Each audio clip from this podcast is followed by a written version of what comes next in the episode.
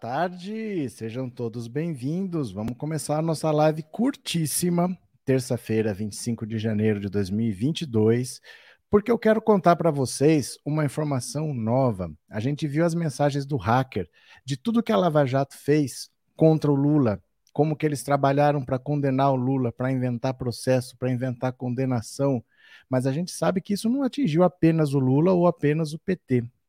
Mensagens inéditas agora que estão na revista Carta Capital mostram que também o Ciro Gomes foi alvo das armações da Lava Jato. Eles queriam prender o Ciro Gomes e eu vou mostrar por quê. O Ciro Gomes foi considerado inimigo da Lava Jato por algumas declarações que ele deu. Declarações do tipo: se vierem me prender, vou receber a bala. Não sei se vocês lembram dele falar isso. Então eu vou mostrar primeiro dois vídeos curtinhos é bem curtinho mesmo, um tem menos de 10 segundos. E aí nós vamos ler as matérias, vendo que a Lava Jato não, não era nem de longe para combater a corrupção. Era um projeto de poder, mas também um projeto de vingança, tá bom? Quem for chegando já deixe seu like. Se você está aqui pela primeira vez, se inscreva no canal. Deixa eu pegar o primeiro vídeo aqui para mostrar para vocês. Olha, prestem atenção. Isso aqui é um vídeo curtíssimo, menos de 10 segundos. Olha o que, que o Ciro Gomes falou aqui. Esse, esse Moro resolveu prender um, um blogueiro, ele que manda me prender. Eu vou receber a turma dele na bala. De novo, olha. Hoje esse, esse Moro resolveu prender um, um blogueiro, ele que manda me prender. Eu vou receber a turma dele na bala. Certo? Isso ele falou uma vez. Aqui é outra oportunidade. Dá uma olhada aqui, ó. Olha a declaração. Curador agora, agora um promotor aqui de São Paulo resolveu me processar por injúria racial. E pronto, um filho da p desse faz isso e pronto. Ele que cuide de gastar os restinhos das atribuições dele, porque se eu for presidente, essa mamata vai acabar. Porque ninguém pode viver autonomamente. A lei é superior a todos nós. E isso é muito concreto. Quer dizer, então eu tenho minha biografia, tenho minha honradez, e porque viro candidato, o camarada resolve me processar por injúria racial. E se ele me causa um prejuízo político, eleitoral, imagético e tal, quem me indeniza? Quando será essa indenização? Pode isso acontecer? Onde é que no lugar do mundo que isso pode acontecer impunemente? Você percebe? Numa declaração ele fala: se vier me prender, como estão fazendo com um blogueiro aí, vem me prender que eu vou receber a bala. Na segunda, ele fala: tem um, pro, um procurador que está me processando por injúria racial. E vai ficar por isso mesmo? Aproveitem, porque se eu for presidente, essa mamata vai acabar. Ou seja, eu vou enquadrar o Ministério Público. Vocês não vão ter a liberdade que vocês têm. Por causa desse tipo de declaração, ele foi meio que considerado um alvo a ser abatido pela Operação Lava Jato. Os procuradores tinham autonomia para investigar, resolveram investigar o Ciro e conseguir pro processos contra ele. E agora nós vamos ler a matéria com as novas mensagens, mensagens inéditas do hacker, mostrando as conversas dele, falando não do Lula dessa vez, mas falando do Ciro Gomes. Então vamos dar uma olhada aqui, olha. Mensagens inéditas mostram que a Lava Jato também conspirou contra Ciro Gomes Além do pedetista, foram citados como alvos pela Força Tarefa Cid Gomes, Rodrigo Maia, Márcio Shire, do site jurídico Conjur. Eu vou aumentar um pouco, mas esses sites que tem esse banner aqui em cima, quando você aumenta, a letra fica maior, mas o banner também aumenta. Aí vai ficando difícil ler. Vou tentar, tá? Ó, metade da tela fica perdida. Ó, que palhaçada. Vamos tentar. O abuso de poder por parte da Força Tarefa da Lava Jato e de Moro não é fato novo. Ao longo de 18 meses, a série Vaza Jato deu evidências concretas daquilo que já estava claro. A Lava Jato nunca foi imparcial, mas sim enviesada e flagrantemente política. Esses abusos e condutas ilegais ficaram tão claros que o STF se viu obrigado a anular diversas condenações, abrindo caminho para Lula retornar à arena política e se consolidar como favorito nas eleições de 2022. A obsessão da força-tarefa com o ex-presidente Lula seja o exemplo mais é, gritante disso, mas está longe de ser o único. Trechos inéditos publicados com exclusividade por Carta Capital mostram que membros da Força Tarefa repetidamente tramaram formas de usar seus poderes investigativos para tentar destruir outros críticos e adversários políticos e levanta sérias questões sobre a recente investigação da PF contra Ciro e Cid Gomes. Esse material deve servir como um lembrete de que os abusos da Lava Jato não são um entulho do passado. Ao contrário, continuam sendo uma séria ameaça, especialmente em ano eleitoral. Às vésperas das eleições de 2022, o risco da utilização desonesta de operações policiais para interferir no jogo político, ao melhor estilo lavajatista, é alto. Confira a seguir Trechos inéditos de conversas entre procuradores da Lava Jato mostram que abusos sistemáticos para punir críticos adversários políticos não se restringiam a Lula e ao PT. Este novo material parte do arquivo entregue por Glenn Greenwald em junho de 2019, oferece novos insights sobre o modus operandi da força-tarefa e joga a luz sobre a motivação por trás de um, uma recente operação que teve como alvo dois detratores de longa data da Lava Jato, Ciro Gomes e seu irmão, o senador Cid Gomes. Os chats mostram procuradores planejando formas de explorar seus extensivos poderes investigativos para obter e vazar para a imprensa informações que constrangessem seus críticos. Além dos Gomes, foram mencionados nas conversas Rodrigo Maia, então presidente da Câmara dos Deputados, cujo crime foi se opor à parte do pacote anticrime e da agenda do então ministro Sérgio Moro, e Márcio Shire, diretor do dono do site de notícias jurídicas Conjur, cujo crime foram suas reiteradas críticas à Operação Lava Jato. Para o criminalista Augusto de Arruda Botelho, as conversas demonstram que o ânimo pessoal de alguns procuradores em relação a determinadas pessoas, em determinados casos, não era simplesmente sobre o negócio e importante, sobre o necessário e importante combate à corrupção. Sempre houve e hoje nós temos a comprovação disso, um interesse pessoal e político por trás de muitas das acusações. Olha as mensagens. No dia 13 de fevereiro de 2019, no grupo chamado Filho de Januário 4, a procuradora Laura Tesler, sem nenhum motivo aparente, enviou uma mensagem perguntando se havia algo contra Ciro. O mundo político brasileiro foi pego de surpresa quando, em dezembro, passado, a Polícia Federal conduziu uma operação contra os irmãos Gomes, invadindo suas casas e cumprindo mandatos de busca e apreensão. A investigação decorre de um inquérito aberto em 2017 e apura suposto recebimento de propina no processo de licitação de obras para a Copa do Mundo de 2014, que teriam ocorrido entre 2010 e 2013, quando Cid Gomes era governador do Ceará. Chama a atenção o fato da Polícia Federal ter agido poucos meses antes do início da campanha eleitoral é, especialmente se tratando de uma investigação tão antiga. Os procuradores da Lava Jato há muito tempo consideram Ciro e Cid seus inimigos políticos. Ciro, em, sua, em particular, fez reiteradas críticas tanto à operação quanto ao ex-ministro Sérgio Moro. Nos trechos de chats em questão, publicados em primeira mão por Carta Capital, membros da Força Tarefa, citando essas críticas, explicitamente perguntaram se havia algo que pudesse ser usado contra Ciro no material coletado pelas investigações. No dia 13 de fevereiro de 2019, no grupo chamado Filhos de Januário 4, a procuradora Laura Tessler, sem nenhum motivo aparente, enviou uma mensagem perguntando se havia algo contra Ciro e acrescentou que estaria louquinha para fazer uma visita para ele. Um de seus colegas respondeu que o ex-presidente da OAS, Léo Pinheiro, havia feito acusações contra Ciro em sua delação, mas que depois voltou atrás. Outra procuradora, Jerusa Viesili, a emendou: acordo da Galvão tem. Tesla comemorou. Massa. Aqui, olha as mensagens, ó. Agora aqui, vamos ver. É, tá difícil aqui, viu? Tá difícil aqui. Tô tentando achar um tamanho que fique melhor, mas tá difícil. Vamos lá, ó. Laura Tesler. Pessoal, na linha da ideia do arrastão civil, alguém lembra de colaborações que envolvam Ciro e Cid Gomes? Lembro do Ciro falando que nos esperaria a bala. Aí o Felipe Délia Camargo respondeu: o Léo Pinheiro tem anexo sobre isso, mas falaram na oitiva, ele refugou e falou bem mal. Ai, ai, ai, disse a Laura Tesler.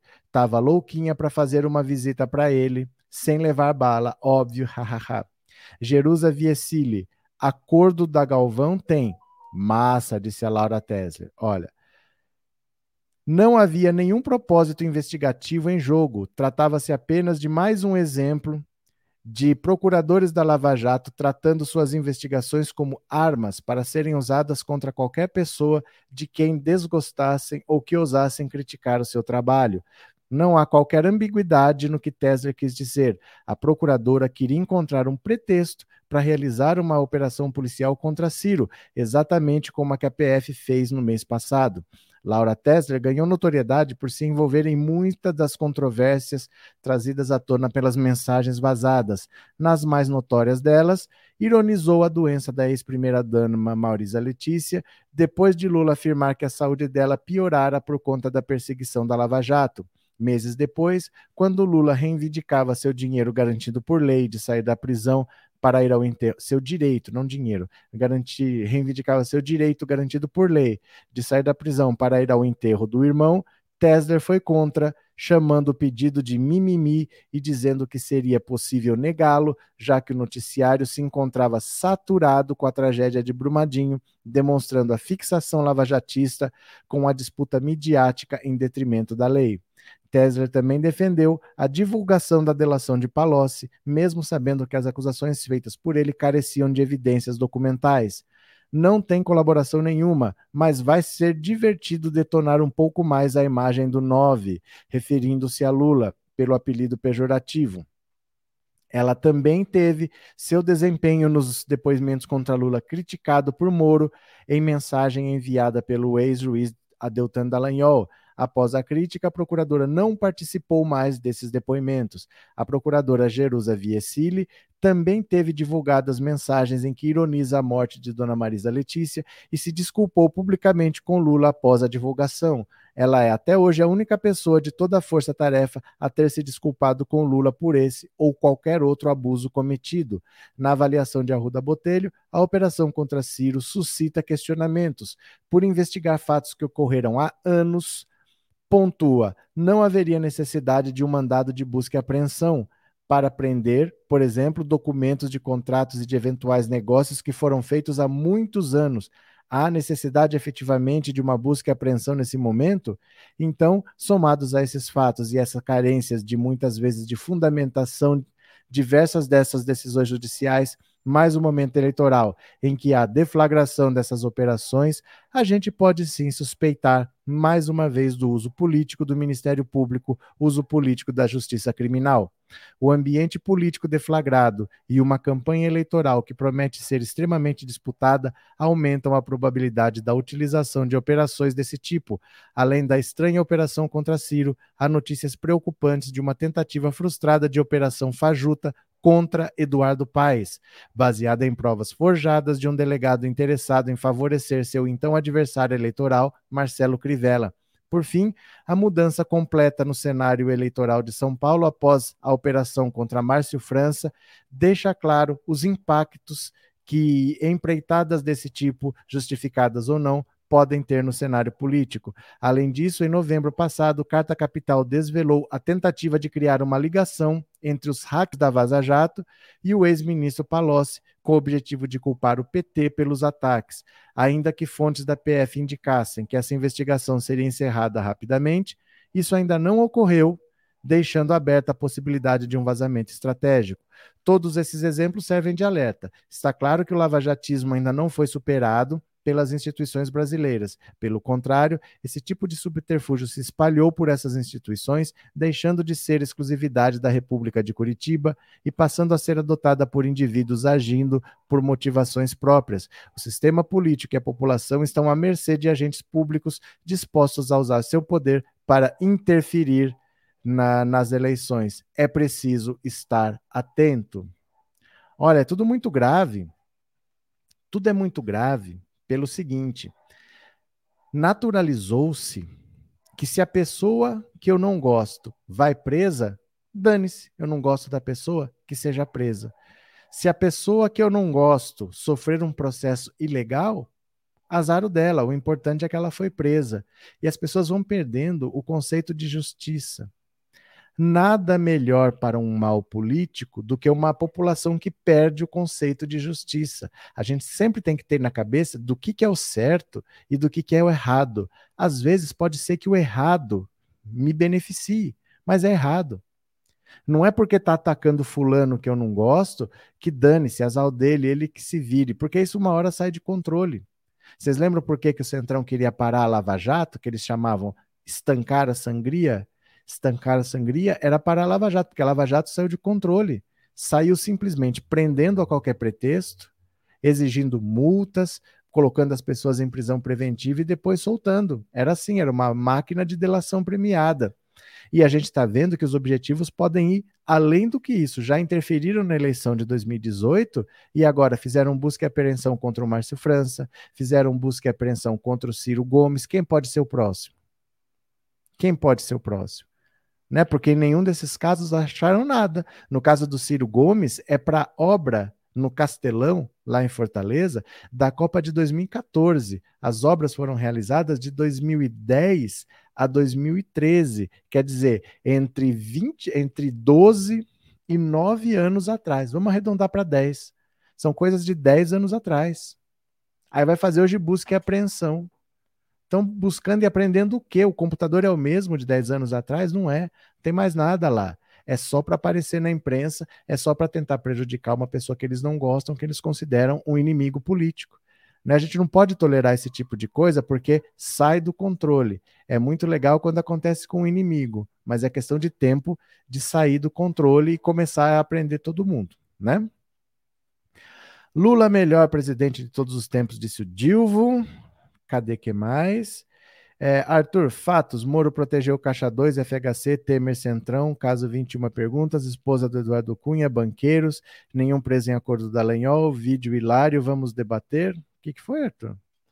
Aqui não é um canal de debates, tá? Boa tarde, Maria Helena, bem-vindo. Professor, diga guia. O Ciro Gomes sempre denunciou o Marreco de Maringá de politiqueiro a Lava Jato não gosta dele, fez essa operação, nós sabemos agora por quê. Eles estão há muito tempo procurando coisas contra o Ciro Gomes e ainda estão usando, apesar de não existir mais a Força Tarefa de Curitiba, mas processos, investigações que começaram em 2017, em 2018, estão sendo usados agora com fins políticos. Vai lá a Polícia Federal e faz busca e apreensão, né?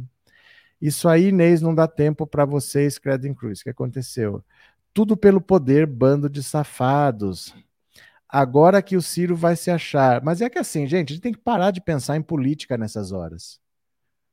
Às vezes a gente fica nessa, tá aprendendo para interferir na política. O Ciro vai gostar porque pode se beneficiar na política. Nós estamos falando de um processo em que você tem procuradores pagos para investigar crimes, denunciar para a justiça, estão usando isso com fim eleitoral qualquer coisa é efeito colateral e é um detalhe menor. Não é para a gente se prender nisso. Ah, mas a eleição vai beneficiar Fulano. Nós estamos falando de um caso muito grave. Imagina se fosse você. Um cara é procurador, não gosta de você, te prende. Faz uma busca e apreensão contra você porque ele não gosta de você. Imagina que loucura. É isso que eles estão fazendo, né? Muito grave. Boa tarde, Ronaldo. Já deixei meu like, mais tarde vou assistir. Sem problema, Ronaldo. Apareça. Inês, obrigado pelo super sticker e obrigado por ser membro do canal. Olha, então basicamente era só para a gente ver o que está acontecendo, porque a Lava Jato nunca esteve ao lado da lei, nunca esteve ao lado da justiça. Ela sempre foi uma fábrica de delações e o que ela queria era interferir politicamente na vida do país. Isso é muito grave, tá bom? Então essa live é para ser curta, já deu 20 minutos. Depois vocês comentam o que vocês acharam, de noite a gente fala mais, mas é para mim é assustador que você tenha pessoas com poder de prender alguém, querer prender porque não gosta. Ah, não, não gosta de você, vou te prender.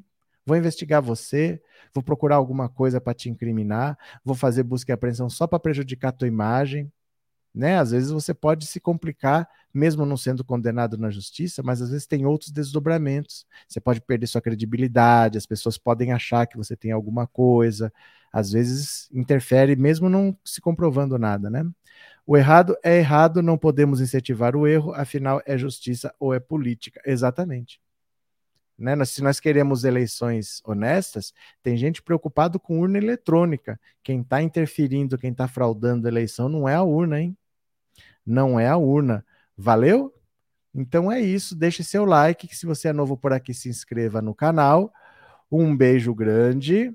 Daqui a pouco, 19 horas, tem mais live. Valeu? Até já e obrigado por tudo. Tchau. Valeu.